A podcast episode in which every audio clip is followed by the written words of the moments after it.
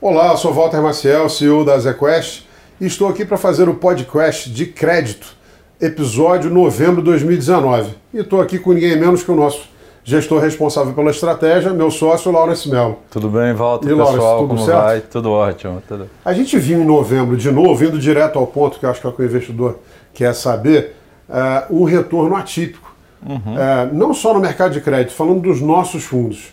E eu vou fazer aqui um caveat. Uh, o nosso investidor ficou acostumado, e mal acostumado, ou bem acostumado, com um retorno acima da nossa meta. Desde o início, os fundos vão fazer quatro anos agora em dezembro de 2019, o Lutz trabalha com uma meta de 103 do CDI e ele tem entregue 107, bastante alto para um fundo D1 e com mais de 90% da carteira em AAA, AA e título público. E o Altro tinha uma expectativa, nossa meta interna de 108 do CDI e entregando entre 115 e 117 desde o início. Esse excesso de retorno deixou o nosso investidor sempre muito uh, confiante no produto e ele viu nos últimos dois meses uma performance até abaixo do CDI. Uhum. Isso assustou muita gente. Uh, como é que você explica uh, o que aconteceu? Walter, é, sendo direto ao ponto, que eu acho que é importante, não sendo técnico também, então a gente vai resumir muita coisa,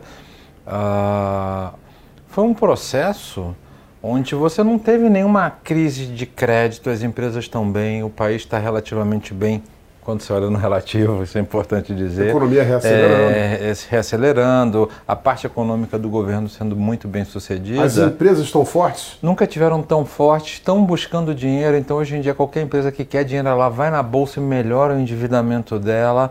Então, realmente, assim, foi uma coisa muito técnica. É uma... Só que eu, eu fazia até um comentário. Nos seus fundos, é, você não olha para o mercado corporativo como um todo. O que tem lá é o creme de la creme é das empresas brasileiras. É o que tem de né? melhor no Brasil. É até o que tem de melhor, e não só no Brasil, como em qualquer mercado desenvolvido, e nisso a gente é muito bom.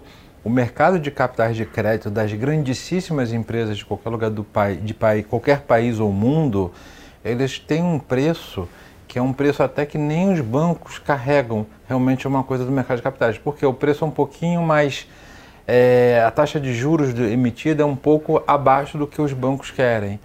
E o que aconteceu por motivo técnico, as pessoas tiveram que vender porque ou precisavam é, fazer caixa nos seus portfólios ou rebalancear, todo mundo querendo vender ao mesmo tempo, você teve uma pressão de venda, oferta e demanda na veia, e essa oferta e demanda fez com que os preços caíssem artificialmente.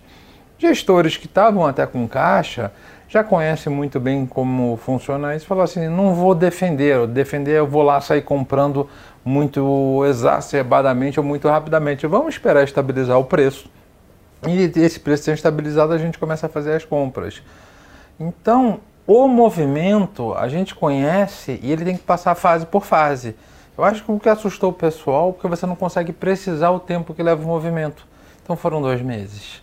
E no dia a dia a pessoa fica meio amargurada, mas a gente está lá enxergando de uma, uma frieza, como de um cirurgião estar tá numa mesa de cirurgia e sabe que tem várias etapas uma cirurgia, isso também passa por isso.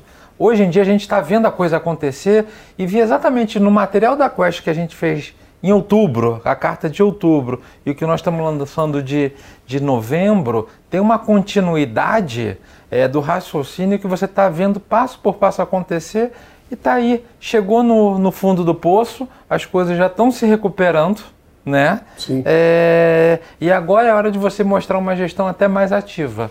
Mas tem uma ironia interessante, né? Uh, primeiro, uh, o Laura está dizendo de gestores que foram cuidadosos ao longo do tempo e trabalhavam com nível de caixa alto.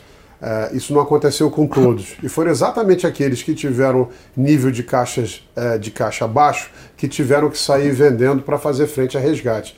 O Azequest Lute, por exemplo, uh, trabalhou durante esses quatro anos, em média, com mais de 40% do fundo. 45, 50. 45, 50 em caixa em títulos públicos. O que é, sim, um termômetro do quão responsável e conservador é a nossa gestão. Por outro lado, esses títulos das empresas mais fortes acabam sendo os títulos com maior liquidez. Então foram também onde uh, os gestores que precisavam vender acharam uh, uh, mais possibilidade de saída. Né? A gente chama isso aqui de joias da coroa, As né? joias da coroa. Então quando você precisa fazer caixa, você vai pegar suas joias da coroa e vai ali que é o primeiro lugar mais fácil e aonde é você vai perder menos valor na tua carteira. Então é um movimento que a gente teve que esperar chegar num determinado preço e na nossa carta a gente explica bem qual é a, a, teoria que tem por trás disso e chegando nesse preço as coisas não só começaram a ser em negócios, como os preços começaram a melhorar. É, e é isso que a gente está fazendo. Realmente o, foi, fomos afetados pelo que o vizinho fez em termos de marcação ao mercado, mas é, quando você vê em termos de resiliência da carteira, é, ela continua igual. E, e peraí, gente... Mas isso é um ponto importantíssimo que você falou. Falando aqui para o investidor final. Na hora que uh, um outro gestor ou um outro player do mercado financeiro, um outro agente financeiro, negocia um título, esse título é negociado uh, a mercado, o negócio que foi feito a um determinado preço vai afetar a marcação desse título em todos os fundos que possuem a, o, a, o, mesmo papel. Então, se um terceiro negocia com outra pessoa um título a um determinado preço uh, em uh, mercado de bolsa, o que vai acontecer é que o nosso fundo tem que marcar esse título ao mesmo preço. Então, essa marcação já está feita. Eu vou tirar o meu chapéu aqui de CEO da empresa, eh, eu sou um investidor do fundo. Sim. Então, agora eu vou perguntar para você: e o que, que você está fazendo para voltar a ter boa rentabilidade? Essa pergunta é importante, deixa eu até me preparar para responder. O que é legal? Primeiro foi identificar o movimento, você ter é, subsídio. Eu acho que o nosso cabelo branco, apesar de não ser tão branco assim, mas já temos termos de tá mercado, tá faz com que a gente enxergue um todo, tenha um poder de comunicação muito grande com todos os agentes do mercado e dissecamos o movimento de etapa a etapa. Segundo ponto foi esperar essas etapas acontecerem. É, via uma gestão ortodoxa, ter muito caixa nos fundos para quando chegasse o momento que nós estamos chegando nele, aí sim você realmente começa a fazer a troca dos papéis e ou utilizar aquele caixa que estava até um pouco em excesso para comprar coisas que estão com preço muito baratos e que vão garantir, é, deverão garantir uma rentabilidade muito boa para a classe de ativos ao longo de 2020. Então, o interessante desse, desse fenômeno que ocorreu é que você tem que respeitar as etapas e o tempo que ele quer. E as pessoas, às vezes, muitas vezes, querem que as coisas aconteçam no tempo que ela deseja. Né? Claro. Né? E não, você tem que ter a, a paciência de respeitar tudo isso.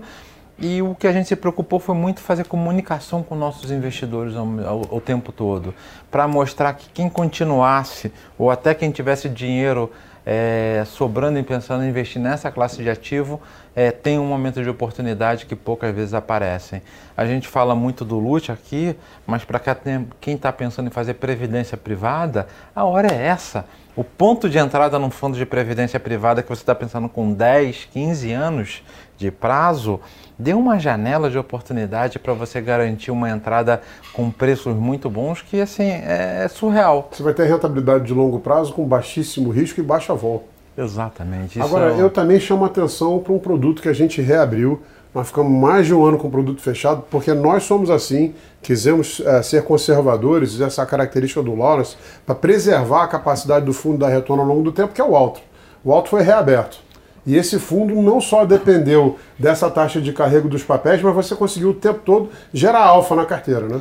O, o alto é um fundo que além de carrego a gente gera alfa, então ele, ele, ele, tem uma característica que você tem que ir no mercado e ter uma gestão mais ativa.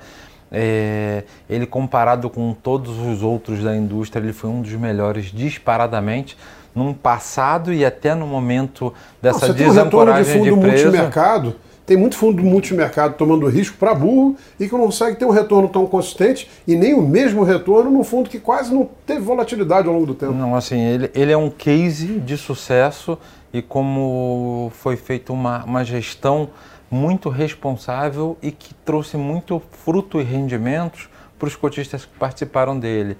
Como ele está aberto agora, esse fundo, então, que eu falei de uma forma geral de 2020 vai ser bom para esse fundo, a gente entende que vai ser um ano bem bom, bem brilhante em termos de rentabilidade. Quando a gente começou uh, os produtos em dezembro de 2015, o cenário era parecido.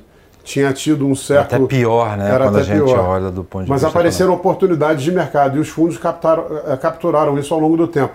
Esse cenário está com cara que vai acontecer de novo. Tá, e eu acho que é importante até a gente colocar um pouco do lado do investidor. Quando a gente vinha e falava isso, alguns foram céticos, esperaram ver para acontecer, enquanto outros já já estavam um pouco mais acostumados, já tinham um pouco mais de familiaridade e enxergaram o que a gente enxerga.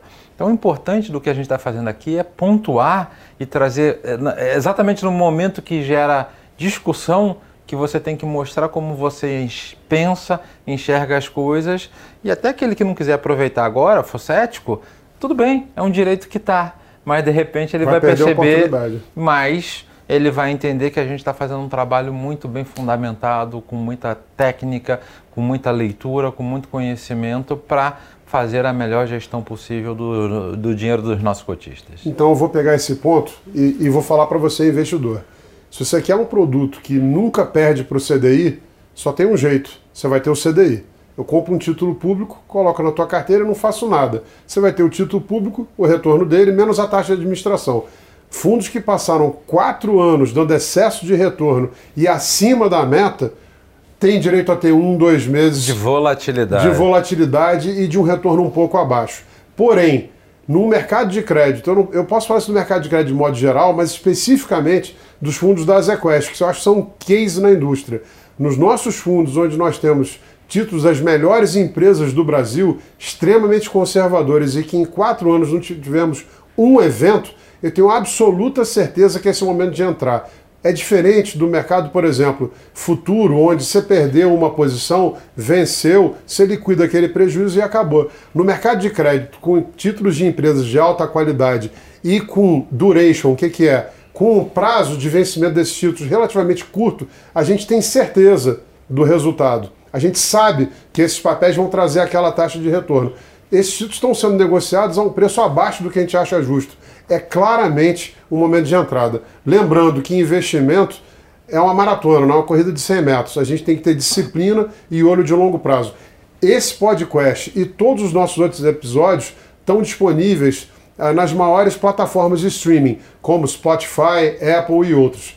Muito obrigado, obrigado, Laurence. Eu queria até antes de me despedir do pessoal falar, é, nós temos o YouTube da ZQuest. Sim. E ali tem um vídeo que a gente produz, é um pouco mais longo, já leva uns 30 minutos. Para aquele que gosta de ver YouTube, você coloca na velocidade 1,5, 2 e ele encurta. E você não precisa mas... ouvir um dia só, vai ouvindo ao longo Exatamente, da semana. mas ele, para quem quiser ser mais técnico no que aconteceu, tá lá disponível e tem sempre um videozinho nosso explicando, sendo mais técnico e é uma oportunidade.